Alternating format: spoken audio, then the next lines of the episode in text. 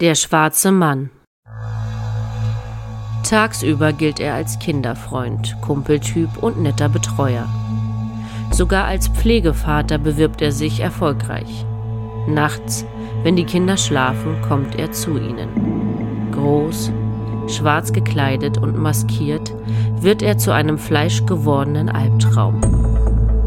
Geschickt, heimlich und leise dringt er in Schlafsäle von Schullandheimen ein und berührt vornehmlich schlafende Jungen. Wachen sie auf, können sie sich vor Angst nicht rühren. Falls doch, verschwindet er unerkannt in die Nacht. Er gilt als Phantom, das sein Unwesen ungehindert treiben kann.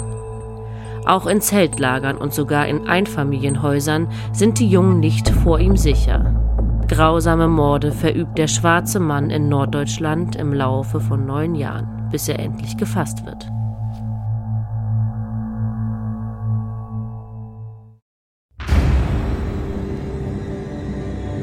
Du hörst Mordflüstern mit der Reihe Deutschland deine Mörder. Eine Podcast-Reihe über die schlimmsten Mordserien der deutschen Kriminalgeschichte. Alles, was du hier hörst, beruht auf wahren Begebenheiten und öffentlich einsehbaren Medienberichten zum Sachverhalt. Recherchiert und nacherzählt von Sarah Victoria Schalow und Lukas Andreasson. Achtung! Einige der hier geschilderten Szenen und Details können möglicherweise verstörend wirken und starke emotionale Reaktionen hervorrufen.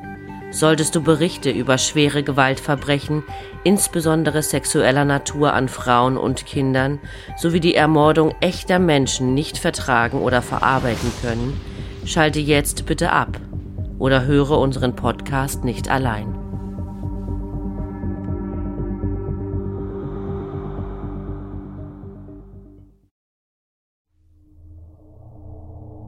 Es gibt Verbrechen, die uns schockieren. Verbrechen, die die Gesellschaft erschüttern. Und es gibt Verbrechen, die so abscheulich sind, dass sie die Grenzen des Fassbaren ausloten und uns an der Menschheit zweifeln lassen. Dabei trifft es meistens die schwächsten, die unschuldigsten und die wehrlosesten Mitglieder der Gesellschaft. Kinder. Besonders schwer zu begreifen ist es aber, wenn die Kinder von dort weggeholt werden, wo sie sich sicher und geborgen fühlen sollten. In Norddeutschland, inmitten von Geest und Marsch, schlägt er in Schullandheimen, in Zeltlagern und sogar in Einfamilienhäusern zu. Schulklassen und Freizeitgruppen sind häufig in seinem Visier, besonders sind es kleine Jungen. Der schwarze Mann blickt durch die Fenster, er läuft durch die Flure und er geht in die Zimmer. Nicht immer glauben die Betreuer den Kindern, wenn sie am Morgen vom schwarzen Mann in der Nacht erzählen. Doch die Geschichten, die die Jungen erzählen, sind wahr gewordene Albträume. Und nicht immer bleibt jemand zurück, der sie erzählen kann. Mindestens drei Jungen hat sich der schwarze Mann geholt und man befürchtet, dass es noch mehr sein können. Fast 20 Jahre lang versetzte ein Mann aus Bremen Eltern in Norddeutschland in Angst und Schrecken. Bereits im Frühjahr 1992 kommt es in Kinderheimen im Bremer Umland sowie südwestlich von Hamburg zu Übergriffen. Immer wieder war es ein maskierter Mann, der sich Zugang zu den Schlafräumen der Jungen verschaffte und diese dort unsittlich berührte oder versuchte, sie sexuell zu missbrauchen. Doch es bleibt nicht nur bei Berührungen. Es ist Sonntag, der 3. Mai des Jahres 1992. In den Pferdener Dünen, einem Naturschutzgebiet südöstlich von Bremen, sind zwei Spaziergängerinnen unterwegs, um die Nachmittagssonne in der Natur zu genießen. Die Ruhe wird lediglich von einigen entgegenkommenden Menschen und dem Zwitschern von Vögeln unterbrochen. Die Frauen stoßen an einem Reitweg auf eine Stelle, an der offensichtlich etwas vergraben wurde. Nach kurzem Scharren kommt etwas ans Tageslicht, das sie für Knochen halten. Sie alarmieren die Polizei. Die Beamten legen die Stelle frei und finden eine Leiche. Die Arme sind auf den Rücken gebunden und der Körper ist streckenweise schon skelettiert. Schnell stellt die Polizei fest, dass es sich bei dem toten Körper um die Leiche des 13 Jahre alten Stefan Jahr handelt, der seit fünf Wochen verschwunden ist. Er ist Sohn einer Verlegerfamilie und ist zuvor aus einem Internat im niedersächsischen Schesel verschwunden. In einem der Aufenthaltsräume wurde der Schlafanzug des Jungen gefunden und das Fenster stand noch offen. Der genaue Todeszeitpunkt ließ sich angeblich nicht ermitteln. Fakt ist jedoch, dass der Junge sexuell missbraucht und anschließend qualvoll erstickt wurde. Der schwarze Mann kommt immer nachts, wenn die Kinder schlafen. in das Schullandheim Heppstedt, Badenstedt oder in das Zeltlager am Selkan Nor. Bis zum Oktober 1992 kommt es immer und immer wieder zu Übergriffen, bei denen die Jungen entweder missbraucht werden und hinterher aus Angst schweigen oder bei denen sich die Opfer zur Wehr setzen können. Das Schema ist dabei immer dasselbe. Er beugt sich wie ein Schatten über die Betten der schlafenden Jungen und wirkt wie ein von Autoren geschaffener Albtraum. Er spricht mit einer dunklen Stimme, die tief und brummig, aber beruhigend und bestimmt ist. Ich bin das Nachtgespenst, das kommt, um dich zu holen, sagt er zu seinen Opfern, die er danach intim berührt. Immer trägt er dabei eine schwarze Lederkluft und dazu eine Strickmütze über dem Gesicht, in die Löcher für Augen, Nase und Mund geschnitten sind. Bis zum Mai 1994 ist es ruhig um den schwarzen Mann. Es kommt zu keinen Übergriffen oder zumindest zu keinen, die im Nachhinein dokumentiert werden konnten. Schließlich missbraucht der mutmaßliche Serientäter einen Elfjährigen im Schullandheim von Badenstedt. Im Zeltlager von Otterndorf, östlich von Cuxhaven an der Elbmündung gelegen, kommt es zu einem multiplen Übergriff, bei dem der Kinderschänder sich an zwei acht- und neunjährigen Jungen vergeht. Ende August 1994 wacht ein 13-Jähriger im Zeltlager Selkanor in Schleswig-Holstein auf, als der Täter ihn anfasst. Nach etwa zehn Minuten verschwindet der maskierte Mann wieder. Zwei Tage später belästigt der unbekannte Täter erneut einen anderen 13-Jährigen im Zeltlager Selkanor, indem er ihn berührt. Im Frühling 1995 kommt es nach einem ruhigen Winter zu den nächsten Taten.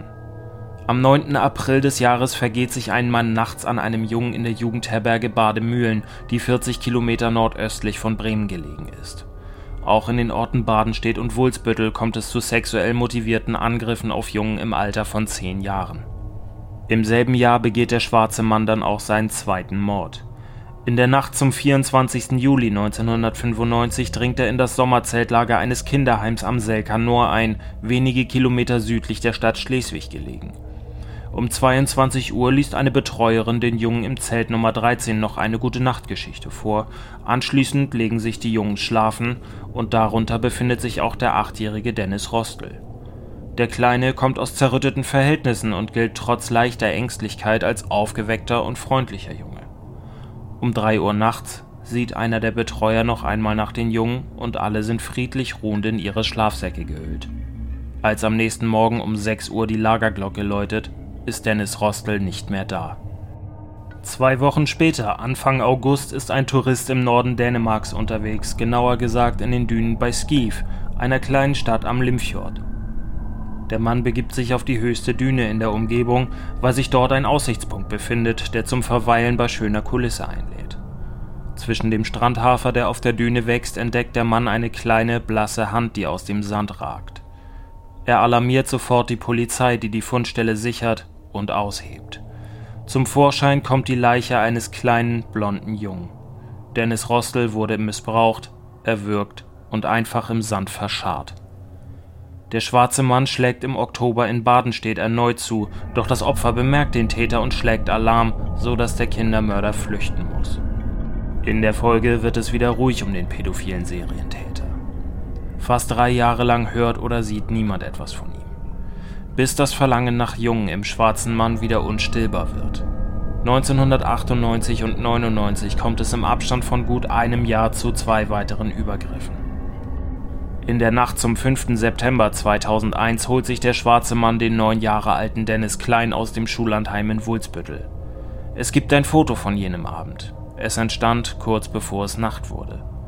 Dennis sitzt im blau lackierten Metallbett, das mit Bayern München Bettwäsche bezogen ist und er hält die Pokémon-Figur Pikachu in seinen Händen. 14 Tage später findet ein Pilzsammler den toten Jungen an einem Waldweg zwischen den Dörfern Kirchtimke und Heppstedt. Vier Kilometer von jenem Schullandheim entfernt, wo der schwarze Mann vor neun Jahren zum ersten Mal aufgetaucht war. Doch wer ist die Gestalt, die nachts zu den Kindern kommt? Er kommt aus der Mitte der Gesellschaft, arbeitet im sozialpädagogischen Bereich und als Kinderbetreuer und ist sogar Pflegevater eines Jungen. Sein Leben ist geprägt von Misserfolgen und der frühen Entwicklung einer fatalen Störung. Martin Ney wird am 12. Dezember 1970 in Bremen-Schönebeck geboren. Seine Eltern trennen sich früh. Sein Vater, so erzählen ehemalige Nachbarn, soll gewalttätig gewesen sein. Die Mutter, eine Krankenschwester, bringt die zwei gemeinsamen Söhne allein durch.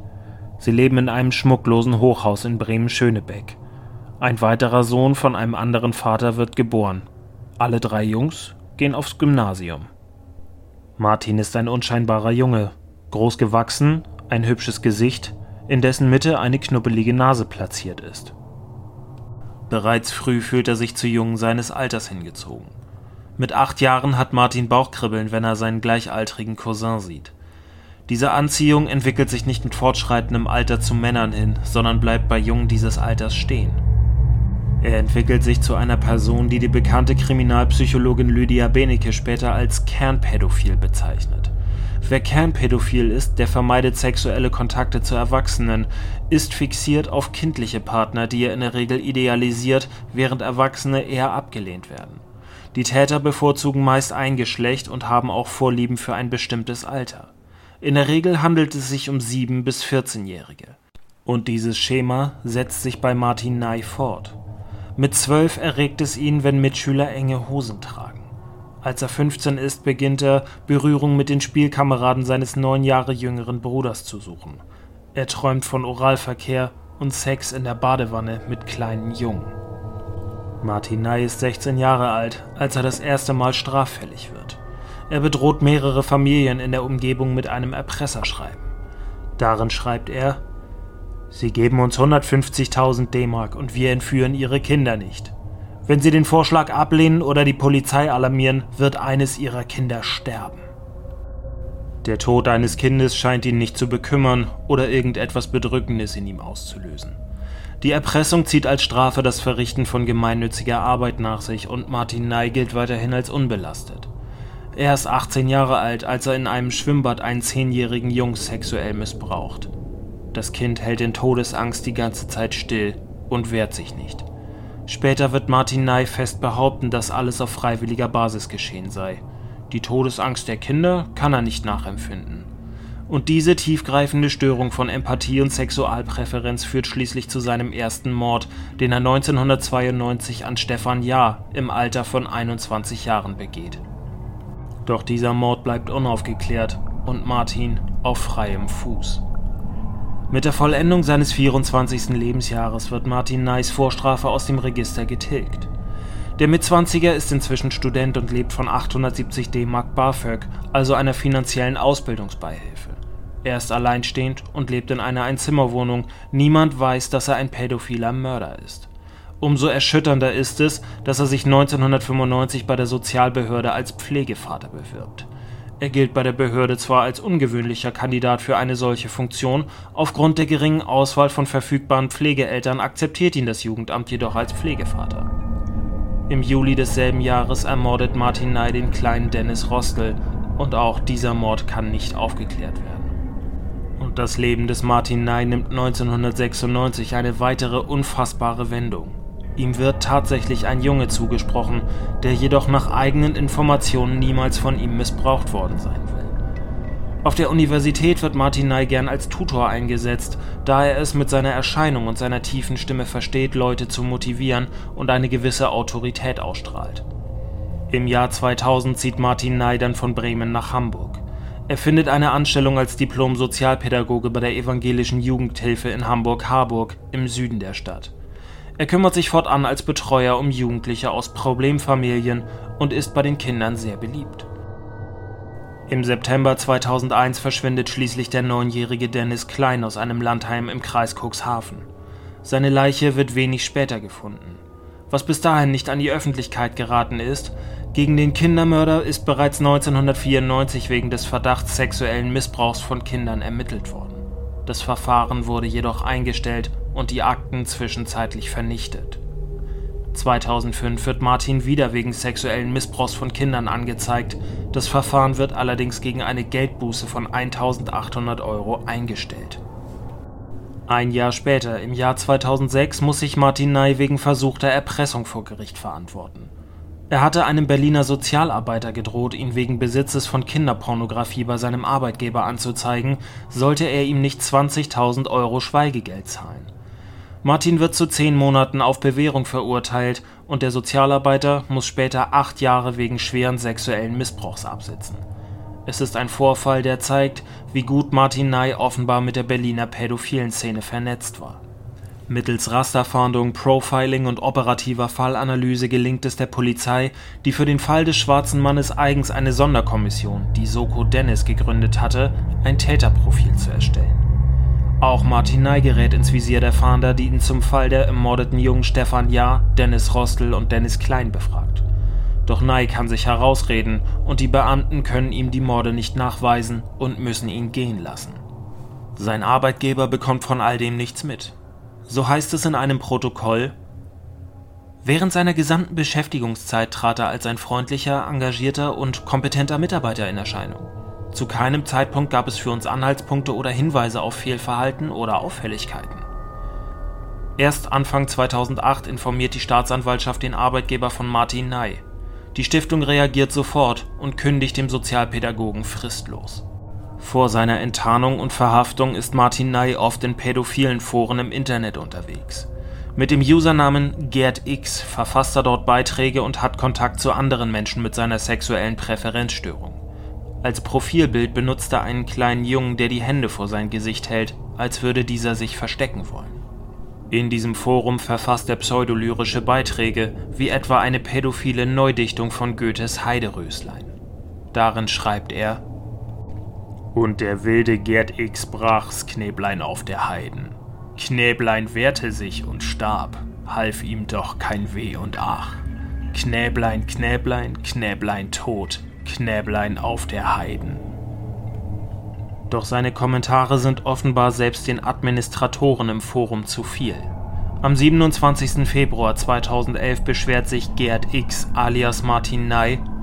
Wo ist bloß mein verwichster Beitrag geblieben? Hat da ein Admin seine Wichsgriffel im Spiel? In einem anderen Beitrag heißt es, Lasset die Kindlein bei mir kommen. 2011 erinnert sich ein Mann, der 1995 als Zehnjähriger in seinem Kinderzimmer von dem schwarzen Mann missbraucht worden war, an eine Ferienfreizeit in einem Schullandheim wenige Monate vor der Tat. Dort hatte ein Betreuer ihn über die elterliche Wohnung ausgefragt. Das Opfer erinnerte sich auch an den Namen des Betreuers. Der Mann hieß Martin. Der, der muss das gewesen sein. Der schwarze Mann hatte nun endlich einen Namen. Die Polizei wartet nur darauf, dass sich der Täter verrechnet. Tatsächlich erwartet Martin Ney kurz vor seiner Verhaftung Besuch. Von einem neunjährigen Jungen aus Berlin, der sich darauf freut, in Hamburg ein Spiel des FC St. Pauli sehen zu dürfen. Am 15. April wird Martin Ney verhaftet. Und er gesteht sofort die ihm zur Last gelegten drei Morde. Professor Norbert Nedopil, der auch den Serienmörder Volker Eckert, welchen wir in Fall Nummer 7 vorgestellt haben, untersuchte, wurde damit beauftragt, die Schuldfähigkeit des Mörders festzustellen und herauszufinden, wie es um die Empfindungen Martin Neis bei den Morden bestellt ist. Und er fragt nach dem Warum. Der 13-jährige Stefan Jahr musste 1992 noch in der Nacht seines Verschwindens sterben. Martin Ney nahm den Jungen in seinem Auto mit und erwürgte ihn nach dem Missbrauch. Aus Angst, der Junge könnte sein Kennzeichen erkannt haben und aus Ekel vor der Situation. Mit Dennis Rostel verbrachte Martin Ney 1995 einige Tage in einem zuvor angemieteten Ferienhaus in Dänemark. Er hatte laut eigener Aussage väterliche Gefühle für das Kind entwickelt und war traurig, als er ihn ersticken musste, um seine Spuren zu verwischen. Dennis Klein starb 2001, weil Martin Ney Panik bekam, als der Junge sich lautstark zu wehren versuchte. Außerdem fürchtete der Mörder die Entdeckung seiner Andersartigkeit und seine Mutter sollte um keinen Preis davon erfahren. Dem Sachverständigen Dr. Norbert Nedopil erklärte der Mörder, dass er sich Kindern, für die er sich verantwortlich gefühlt habe, nie sexuell genähert habe. Das hätte nicht zu seiner Rolle als Ersatzvater gepasst. Auch habe er laut eigener Aussage nie einen Jungen anal vergewaltigt, das sei ihm zu viel der Nähe gewesen. Norbert Nedopil und andere Gutachter bescheinigen Ney die volle Schuldfähigkeit sowie eine anhaltende Gefährlichkeit mit möglicher Rückfallgefahr. Martin Ney wird aufgrund der Aufmerksamkeit, die der Fall bekommt, auch mit Morden in den Niederlanden und Frankreich in Verbindung gebracht, die 1989 und 2004 nach demselben Schema geschahen. Für letzteren wurde er 2021 sogar nach Frankreich überstellt, doch reichten die Indizien für eine Verurteilung nicht aus. Inzwischen befindet sich der Mörder wieder in Deutschland. 2019 gerät Martin Nye sogar in dem bekannten vermissten Fall des britischen Mädchens Madeleine McCann in Verdacht, etwas mit dem Verschwinden des Kindes zu tun zu haben. Das Mädchen verschwand 2007 in Praia da Luz im Süden Portugals, als es mit seinen Eltern Urlaub an der Algarve-Küste machte. Ein Mitgefangener wendete sich an die Beamten, da Martin Nye angeblich Täterwissen offenbart habe. Doch nach neuen Erkenntnissen verliert sich die Spur, ein anderer Mann gerät später in Verdacht und die portugiesische Polizei stellt explizit klar, dass es sich bei Martin Ney nicht um den neuen Verdächtigen handelt. Martin Ney muss sich wegen seiner Taten vor Gericht verantworten und wird am 27. Februar 2012 wegen der Morde an Stefan Jahr, Dennis Rostel und Dennis Klein sowie 20 weiteren Missbrauchsfällen zu einer lebenslangen Freiheitsstrafe mit anschließender Sicherheitsverwahrung verurteilt. Das Gericht stellt außerdem die besondere Schwere der Schuld des Täters fest. Doch die Verteidiger von Martin Ney legen gegen das Urteil hinsichtlich der angeordneten Sicherungsverwahrung Revision ein und schließlich wird diese Anfang 2013 durch den Bundesgerichtshof aufgehoben. Da der Bundesgerichtshof die besondere Schwere der Schuld allerdings bestätigt hat, wird sich die bei einer lebenslangen Freiheitsstrafe übliche Mindesthaftdauer von 15 Jahren verlängern. Erfolgt durch Gutachter kein Nachweis der Ungefährlichkeit des Verurteilten, ist davon auszugehen, dass Martin Ney den Rest seines Lebens im Gefängnis bleiben wird.